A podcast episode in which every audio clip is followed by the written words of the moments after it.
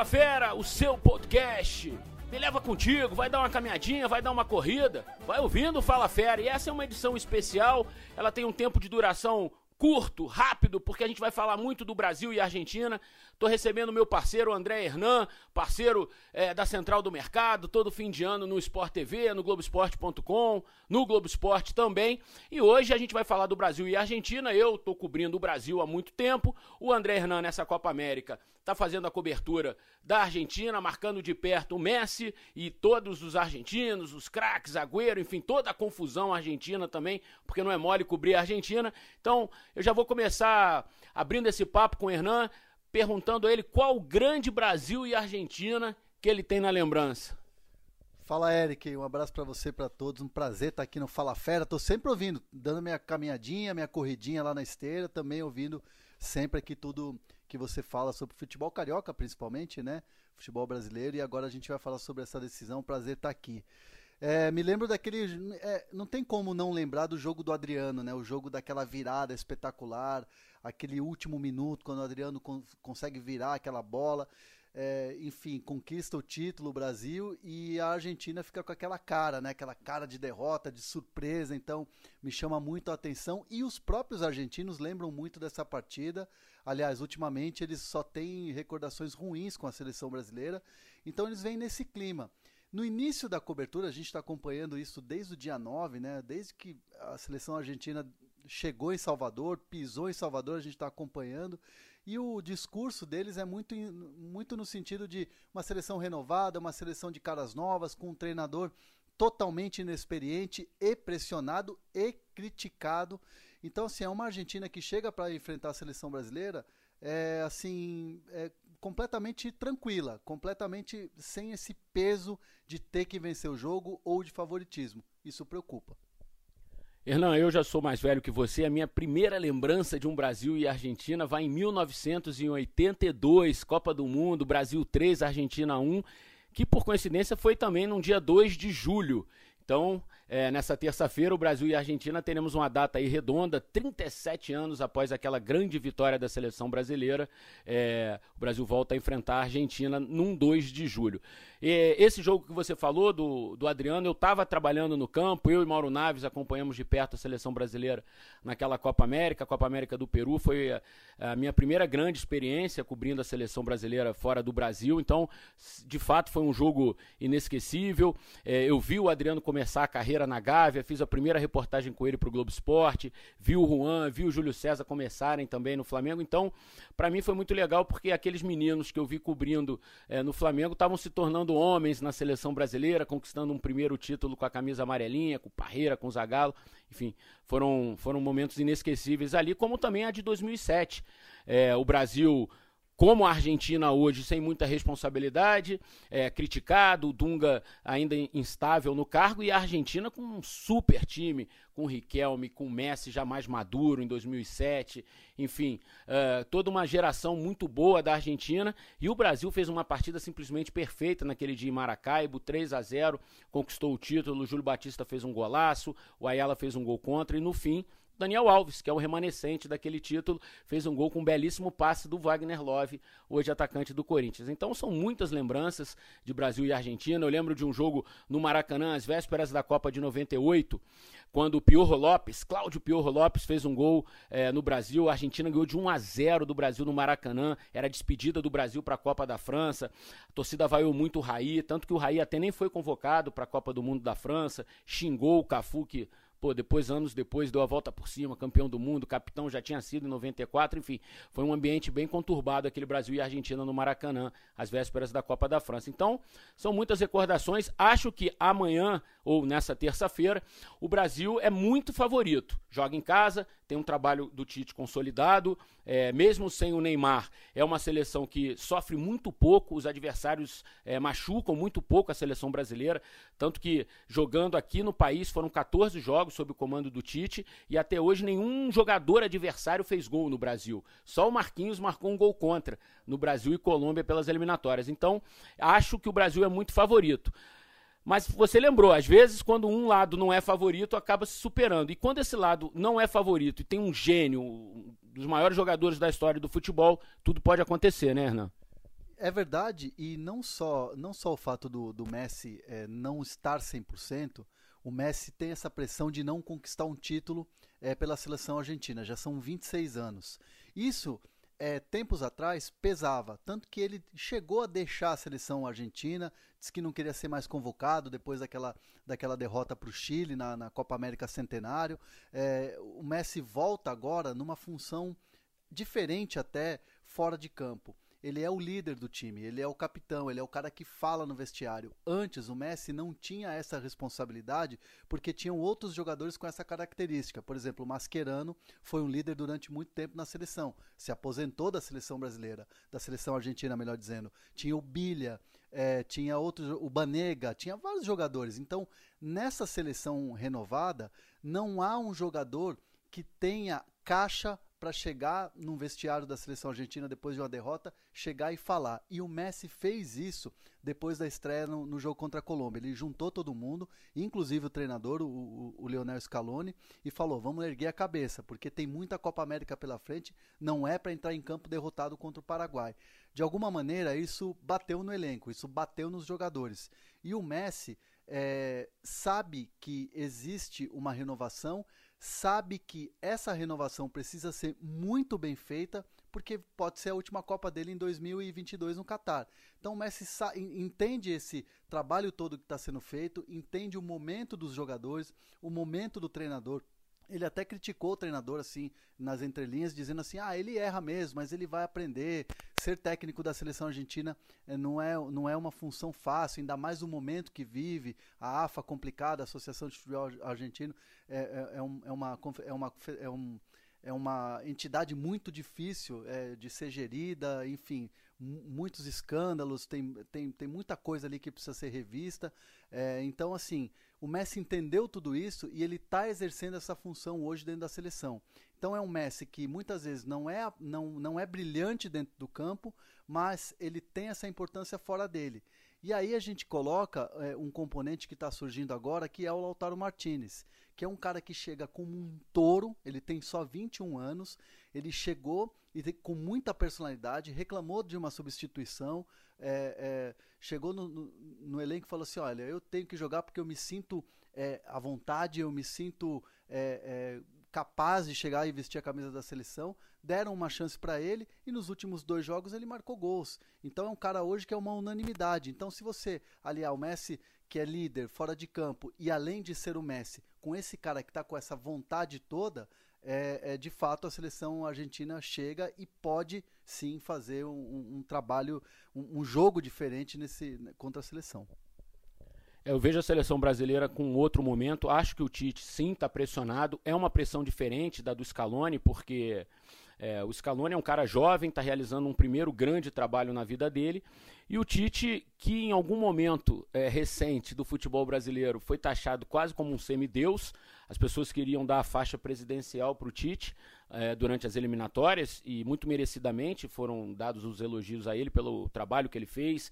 Rapidamente ele conseguiu arrumar a seleção brasileira, seleção é, fez umas eliminatórias muito tranquilas depois que o Tite assumiu, passou de, de, passagem pelos adversários, inclusive ganhando aqui no Mineirão por 3 a 0 da Argentina, ainda dirigida pelo Edgardo Balsa na época. Foi um vareio naquele dia, uma atuação assim quase que perfeita da seleção brasileira, anulando o Messi e fazendo com que as suas individualidades também aparecessem. Coutinho, Neymar, Paulinho fez gol, enfim. O Brasil fez um partidaço, Fernandinho marcou muito bem o Messi naquele dia. E, e de lá para cá, o Brasil passou por uma Copa do Mundo quando não jogou bem, e acho que aí talvez te, esteja o grande ponto de, de interrogação para o Tite, porque o Tite, na cabeça dele, pelo menos nas entrevistas, ele considera que o Brasil fez uma boa Copa do Mundo, analisando números, posse de bola, finalizações, enfim.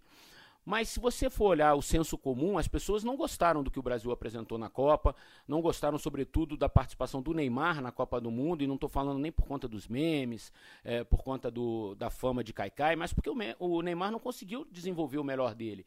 É, acho, inclusive, que na Copa de 2014 no Brasil, é, o Neymar jogou mais do que jogou na Copa do Mundo da Rússia. Quatro anos mais novo, quatro anos menos maduro.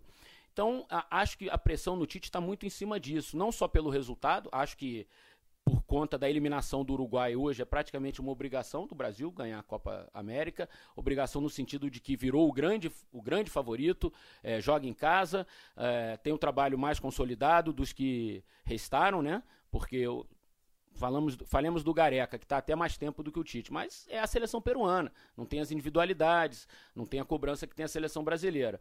Uh, a Argentina, o, o André Hernan já explicou o que está acontecendo e o, a seleção chilena, embora seja bicampeã, o Rueda recém assumiu a seleção chilena também. O Chile sequer foi a Copa do Mundo da Rússia. Então, também é um trabalho que está se reestruturando, muito embora com os mesmos jogadores. Então, acho que o Brasil uh, tem essa, essa coisa assim, essa pressão de ganhar a Copa América. Acho que uma eliminação para a Argentina vai custar muito para o Tite.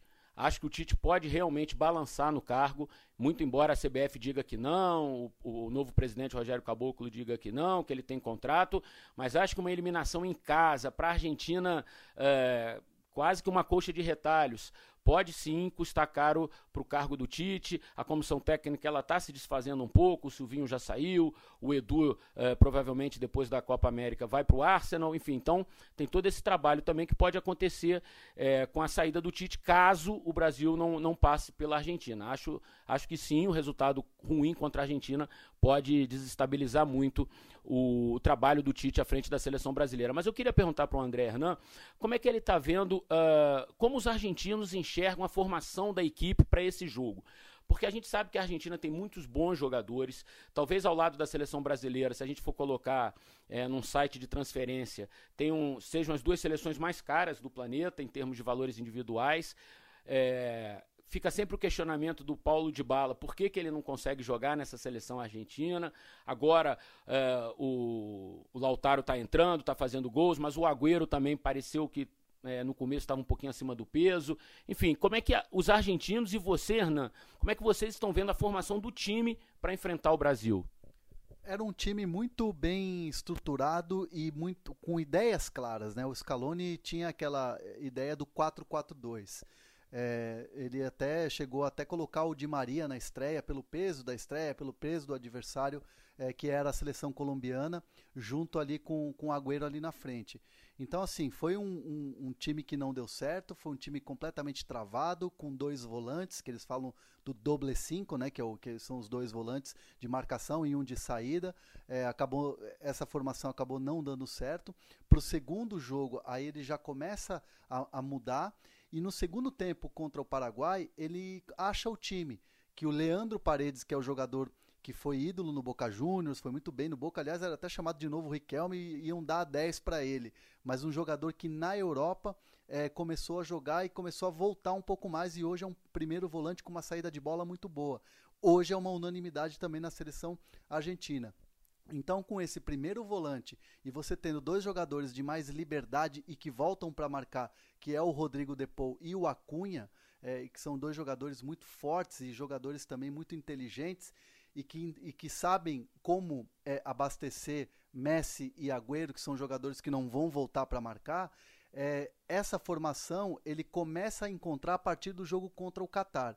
E hoje em dia, é, não só a gente que está acompanhando o dia a dia, os treinamentos e acompanhando a seleção, mas também quem já há mais tempo, no caso dos argentinos, é, que já é, vem olhando esse trabalho do Scaloni, mais de um ano à frente aí da seleção argentina, eles entendem que ele, o Scaloni agora, nesse terceiro jogo contra o Catar, achou o time ideal, algo que ele não tinha conseguido encontrar desde o início do trabalho.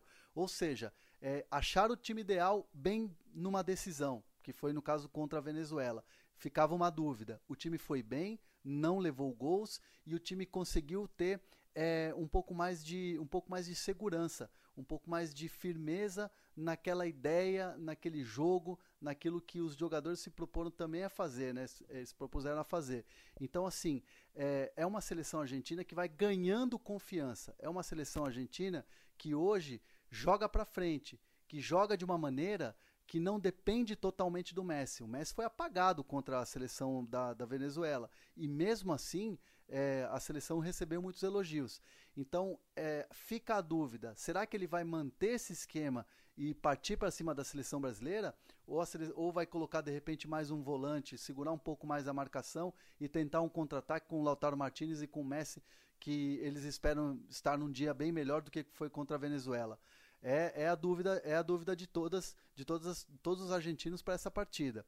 Eu entendo que ele vai com essa formação, mas ele vai sacrificar um jogador pedindo para esse jogador voltar para marcar, que vai ser o Lautaro Martinez, que vai ser o Rodrigo Depô, o Acunha e o próprio Paredes não vai sair tanto. Então, é, entendo que até é, para o Messi poder jogar, para o futebol do Messi poder aparecer contra a seleção brasileira, ele não vai mexer muito. Enfim, vamos aguardar. Em relação ao Dybala, o Dybala é uma grande incógnita. O Dybala não estava na lista de, de pré-relacionados é, duas convocações antes. É, não apareceu nessa lista.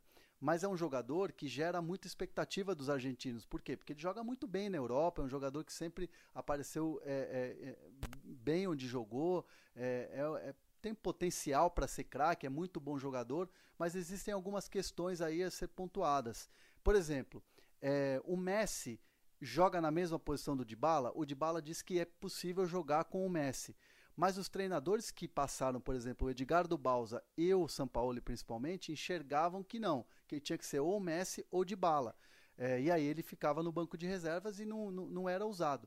O Scaloni tem uma outra ideia para o Dybala, é, que ele pode ser um falso 9 mas aí ele enxerga o Agüero como dono dessa posição. Então o Dybala segura, o Dybala acaba ficando no banco de reservas. E tem uma coisa que é muito positiva, que o Dybala é um cara que não reclama.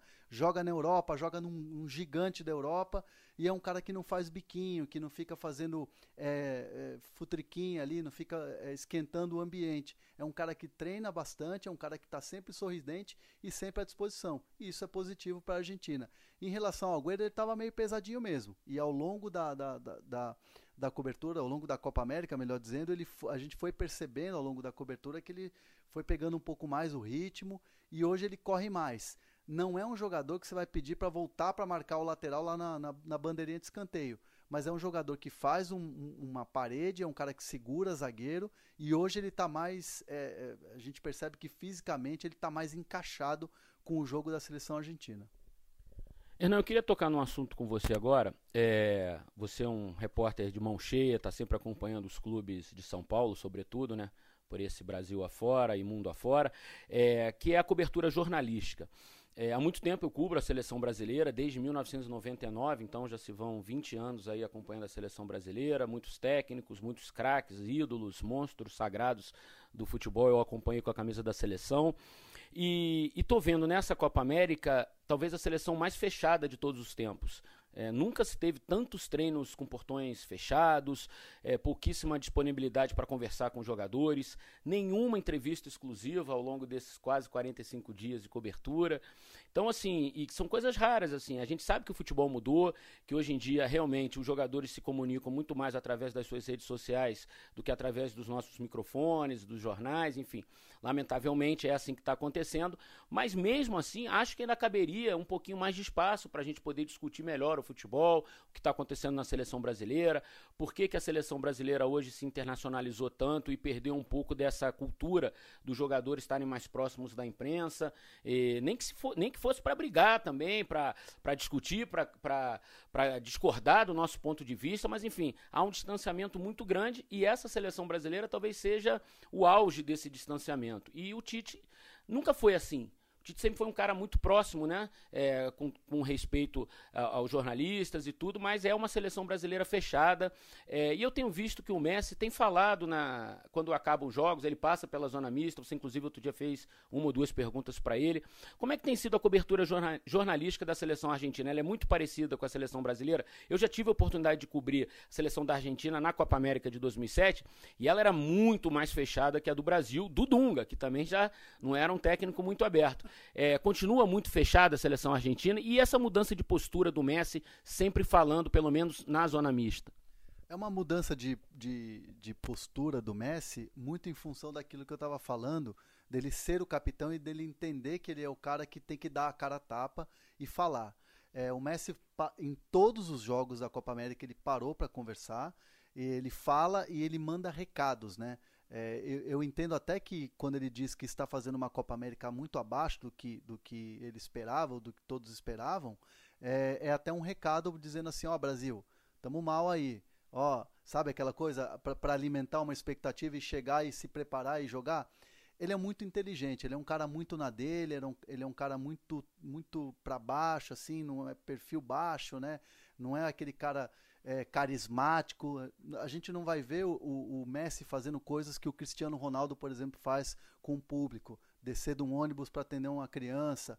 É, muita gente que eu acompanhei desde Salvador é, chora só pelo fato do Messi fazer um tchauzinho tímido. E o Messi é um cara tímido, ele ouve aquela gritaria toda em volta dele e, e se sente obrigado a dar um tchauzinho. Então esse é o Messi. E, e, cobrir um cara como esse, é acompanhar a carreira dele, acompanhar uma cobertura, é, fazer uma cobertura de, de um cara desse tamanho, com a carreira que tem, para mim foi muito desafiador. É, e eu fiquei pensando muito como é que eu vou chegar para me aproximar, como é que eu vou chegar para, enfim, ter um contato com ele em algum momento é, é, do, da, da, Copa América. E, e, eu fui aprendendo muito ao longo da, da, da competição, do dia a dia, porque uh, os, os, os, argentinos, os, os repórteres argentinos, é, não adianta. Um ou dois só que ele conhece, que ele tem confiança, que ele para e fala. O resto só bota o microfone. É muito difícil assim você olhar o Messi e, e ele responder para um repórter colombiano, um da Venezuela, um do Peru e, e, e não responder para um cara que ele conhece ou um argentino, deixar o argentino no vácuo. Então, assim, isso só faz a gente se desafiar ainda mais para acompanhar um cara desse. Então, assim, a, estratégia, basicamente, assim, contar até um bastidor, é, a gente se aproxima dos caras que são os amigos do Messi, né? Então a gente cola ali perto do cara, sabe que ele vai parar ali e, e, tenta de uma maneira ou outra fazer uma pergunta. Até foi curioso que num dos jogos, foi um jogo, um jogo contra o Paraguai, que foi um jogo ruim, assim, a gente já estava super pressionado a um ponto eu, eu cheguei e, e puxei e fiz uma pergunta para o Messi. Ele olhou para mim e deu um sorriso e não respondeu. Mas ali eu senti que ele mar, me marcou ali. Ele falou assim: ó, esse cara tá ali, não é a primeira vez que eu vejo ele. E aí depois, é, no jogo contra a Venezuela, ele me viu ali, eu ameacei fazer uma pergunta, só que eu senti que ele já estava indo embora. E o Messi é assim, quando ele quer ir embora, ele simplesmente vira as costas e vai embora. Não é um cara que vai falar, ah, desculpa, tem que ir embora, gente. Não, ele simplesmente acabou de responder, vira as costas e tchau. Então eu senti que ele ia embora, mas olhou para mim de novo. E aí no jogo depois contra a Venezuela, aí eu já não tive dúvida, porque ele estava de frente, assim, estava bem posicionado, e aí eu fiz a pergunta, emendei a pergunta, é, e ele respondeu, olhando no olho, assim, respondeu sobre a seleção brasileira. A pergunta que eu fiz para ele foi sobre é, se o Brasil era o, era o, era o adversário ideal para a Argentina pelo momento de crescimento e tudo mais. Mas assim, é uma, é uma cobertura extensa, ela é uma cobertura que é, gera muita expectativa, não só por ser o Messi, mas por ser a Argentina nosso grande rival. É, e assim, a gente vai aprendendo com os caras, com os argentinos que vão que estão acompanhando o Messi há muito tempo. Mas de fato, nessa Copa América, muito fechado. E muito fechado é, não é só no sentido da gente não conseguir ter acesso ao treino, é fechado até a informação do dia seguinte. Então, a assessoria de imprensa da Associação de Futebol Argentino, da AFA, divulga, por exemplo, é, é, a programação do dia seguinte para a imprensa às 11 da noite, às 10 e meia. Então a gente fica enlouquecido, mas é do jogo. E aí a gente aos poucos vai quebrando esse gelo com os caras, porque no primeiro momento, olha, a imprensa brasileira eles colocam a gente em segundo plano, natural, né? Eles vão dar preferência sempre para os caras da Argentina, para os repórteres da Argentina, são muitos aqui que estão acompanhando essa Copa América. E, e aí a gente vai chegando e, enfim, quem sabe até o, até o fim aí dessa Copa América, depois do jogo do Brasil, sei lá, se eles forem disputar a terceira, terceira colocação, a gente consegue aí tirar mais coisas do Messi, principalmente se ele vai ter o Neymar como, como parceiro de novo, né, Eric? Então, Renan, eu tive a oportunidade de fazer aquele jogo do, da Argentina contra o Equador, o jogo que o Messi classificou a Argentina para a Copa da Rússia. É, e o jogo foi em Quito, é, na, num estádio bem antigo ali, né, no estádio onde a seleção joga, o Atahualpa, e, e a zona mista era um, uma salinha, assim, um corredor, digamos assim, em que naquele dia entraram vendedores de bala, vendedores de guarda-chuva, porque chovia bastante naquele dia em Quito. Então era uma zona, literalmente. E o Messi tinha feito talvez uma das três grandes partidas da vida dele. É, quatro, sei lá, se, se você pegar top 10 do Messi, esse jogo do, do, do Equador contra o Equador vai estar tá lá. Fez três gols, comandou, classificou, botou a bola debaixo do braço e classificou a Argentina para a Copa da Rússia.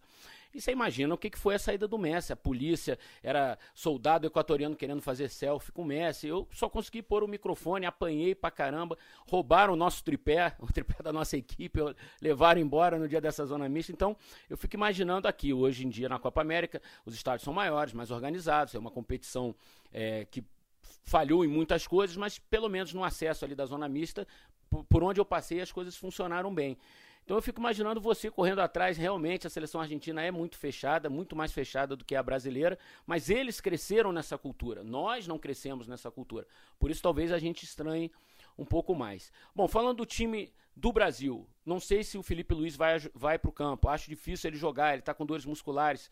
É, arriscar um jogador nesse momento, que já tem mais de 30 anos, num jogo decisivo, com o Messi caindo muito ali pelo setor dele, acho bem problemático. Mas se o Felipe Luiz não jogar, tem o Alexandre, que é um jogador super acostumado a grandes partidas, joga na Juventus, enfim, não tem problema nenhum quanto a isso. É, o que muda é que o Brasil, em cinco jogos, teve cinco escalações diferentes. O que para o Tite isso é muito, muito difícil de acontecer. Porque na, nas eliminatórias, por exemplo, o Tite achou um time e foi com ele até o fim. Na Copa do Mundo, o Gabriel Jesus jogando mal, ele manteve. O Tite não gosta muito de, de mudar é, durante o voo, né? E, e aqui está acontecendo. São mudanças pontuais, uma, duas no máximo, mas muda um pouco. Já perdeu o Casemiro, já jogou Fernandinho, aí não teve Fernandinho, jogou Alain, enfim, é, mudou o ataque inteiro da seleção. A seleção começou com um ataque contra a Bolívia, hoje já é outro ataque. Agora possivelmente vai ter o Alexandro na lateral esquerda. É, então, também o Tite está tendo as suas dores de cabeças, a exemplo do Scaloni. Acho que a seleção vai jogar com Alisson, Daniel, Marquinhos, Thiago e Alexandro, Casimiro, uh, Arthur, Coutinho, Gabriel, Firmino e o Everton Cebolinha. Everton Cebolinha, que aliás tem uma conta em branco ainda com Armani, aquele jogo Grêmio River Plate, que ele poderia ter feito o segundo gol do Grêmio, classificar o Grêmio para a final da Libertadores. O Armani fez uma baita defesa, depois o River Plate ainda virou o jogo. Então, certamente, quando o Everton ficar cara a cara com o Armani nessa terça-feira, se em algum momento isso acontecer é, ele vai lembrar desse lance. Armani, que aliás fez uma baita defesa contra a Venezuela, quando o jogo estava 1 a 0 ainda, né, Hernan? E o Armani acabou, hoje é o melhor goleiro argentino, né? É, teve um corte, né, na, na até para refrescar a memória, quem, quem acompanhou o começo da, da preparação da Argentina, o Andrada, que é o goleiro do Boca Juniors, foi, foi cortado por uma lesão muscular lá em Salvador ainda, nos treinamentos, foi antes da estreia contra a Colômbia, e aí veio... É, é, o Musso, né, o Sebastião Musso, que é um, que é um goleiro que está atuando na Europa. E aí é, a seleção ficou com dois goleiros jovens, ainda já buscando um nome no, no futebol, e o Armani, que é um cara que é consagrado, que é um cara que, por curiosidade, ele fez o nome dele na Colômbia, no Atlético Nacional do, do, do Reinaldo Rueda, campeão da Libertadores, e a, ele chega no River Plate já num outro patamar, mais experiente, campeão da Libertadores, e chega para ser o dono da, da, da, da posição ali no, no River, o Baroveiro, né, tinha se aposentado, que também era um ídolo, é, saiu da, do, do River, e, e, o Armani chega com essa caixa, e ele consegue também conquistar é, a Libertadores. Então ele tem dois títulos de Libertadores, ele tem 30 anos, é, tem 1,89m, é um goleiro muito alto, mas é um goleiro que chama atenção que ele não é bom com os pés. Ele quase se atrapalhou no jogo contra, contra o Paraguai. E o estilo de jogo, por exemplo, do River Plate é bem diferente. Ele não tem que usar tantos pés no River como ele usa na seleção brasileira. Porque o Scaloni, ele é da escola do Sampaoli. Ele foi um dos auxiliares do Sampaoli na Copa de, de 2018 na Rússia. Então ele, ele por estilo, por, pelo jeito dele de jogar, um, um cara que foi jogador durante muito tempo no futebol espanhol, jogou com La Corunha, no La Corunha junto com o Mauro Silva e com o Bebeto, é um cara que é dessa escola, então o goleiro tem que sair com o pé. E o Armani às vezes se enrola. Mas assim, tirando essa, essa questão de sair com os pés, ele tem sido monstruoso. E eu entrevistei o Armani numa zona mista depois de um treino e eu pude fazer três perguntas para ele. E uma das perguntas foi a seguinte: é, sobre a questão da, da seleção argentina passando de fase passaria da Venezuela, chegaria num, numa semifinal muito mais forte. E ele é, soltou uma frase que fica muito marcada do que é, me marca muito o que é a Argentina hoje. É, a Argentina começou de baixo para cima. E quando acontece isso, é muito bom porque faz parte da nossa cultura. Então, a, da cultura do futebol argentino. Então é assim, aquela coisa, começa mal, começa no sofrimento, os caras botam lá no, na playlist lá um tango, vão sofrendo, vão sofrendo, e aí quando chega numa decisão, os caras crescem demais. Me chamou muito a atenção essa declaração do Armani, e eu acho que é, que é isso que fica, acho que é isso que a, que a seleção brasileira tem que ter atenção. Acho que a seleção argentina ela é desorganizada, é um time que você não, você não vê uma organização tática como você vê, por exemplo, os times do Tite, até pelo tempo que ele está à frente da seleção, mas é, é um time que vai chegar com o coração, um time que vai chegar com muita vontade de vencer, e essa vontade eles foram adquirindo, foram conseguindo ao longo dessa Copa América, muito em função do Messi. E até um bastidorzinho interessante, que no dia que o Messi fez é, 32 anos, o time chegou no Rio de Janeiro, os caras jantaram no hotel lá na Barra da Tijuca, cantaram parabéns, um bolo lá que eles chamam de torta, e aí o Messi depois falou, ó, agradeceu é, pelos, pela, por aqueles momentos ali de Copa América e tal, falou assim, ó, só que vocês não estão livres não, vocês vão, vocês vão me dar essa Copa América de presente, pediu de presente o Messi para os jogadores, então tá todo mundo aí querendo dar esse título pro Messi, que seria o primeiro da carreira dele na seleção argentina principal, né? Então, para a gente encerrar essa edição especial do Fala Fera, falamos muito de Brasil e Argentina. Eu e o André Hernan, André Hernan que está cobrindo a seleção da Argentina desde que a seleção argentina pousou em solo brasileiro. Hernan, queria o seu palpite, uh, com a razão, não com o coração. E te agradecer por, pela, por essa presença aqui no Fala Fera. Certamente bateremos outros papos depois que o futebol brasileiro retomar as competições. É, gosto muito do jeito que você enxerga futebol, a forma como você encara a sua profissão. É, temos um perfil parecido de buscar notícia, de tentar antecipar os fatos. Então, seu palpite, com a razão, não com o coração.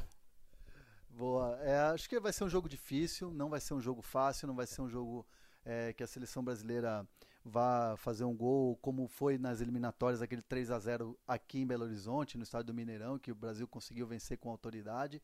Acho que a situação é, vai ser bem mais, bem mais complicada por ser uma decisão.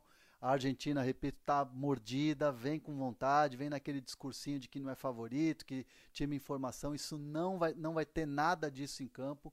É, os caras vão chegar para morder e morder pesado eu entendo que é, vai ser no sufoco mesmo, vai ser no 1 um a 1 um, vai ser nos pênaltis e o Alisson vai pegar o, o, o pênalti do Messi. Esse roteiro é de Hollywood. Se acontecer, você sai da, do Grupo Globo e vai para vai morar em Los Angeles, vai fazer um filme, enfim, porque tá tudo muito bom, um roteiro assim. Então, para encerrar o Fala Fera, uma frase que eu gosto de falar muito, sempre antes dos confrontos entre brasileiros e argentinos, uma frase do antropólogo argentino Pablo Alabarce, que é a seguinte: no futebol, o brasileiro ama odiar os argentinos e os argentinos odeiam amar os brasileiros. Valeu, galera. Fala Fera Especial Brasil e Argentina.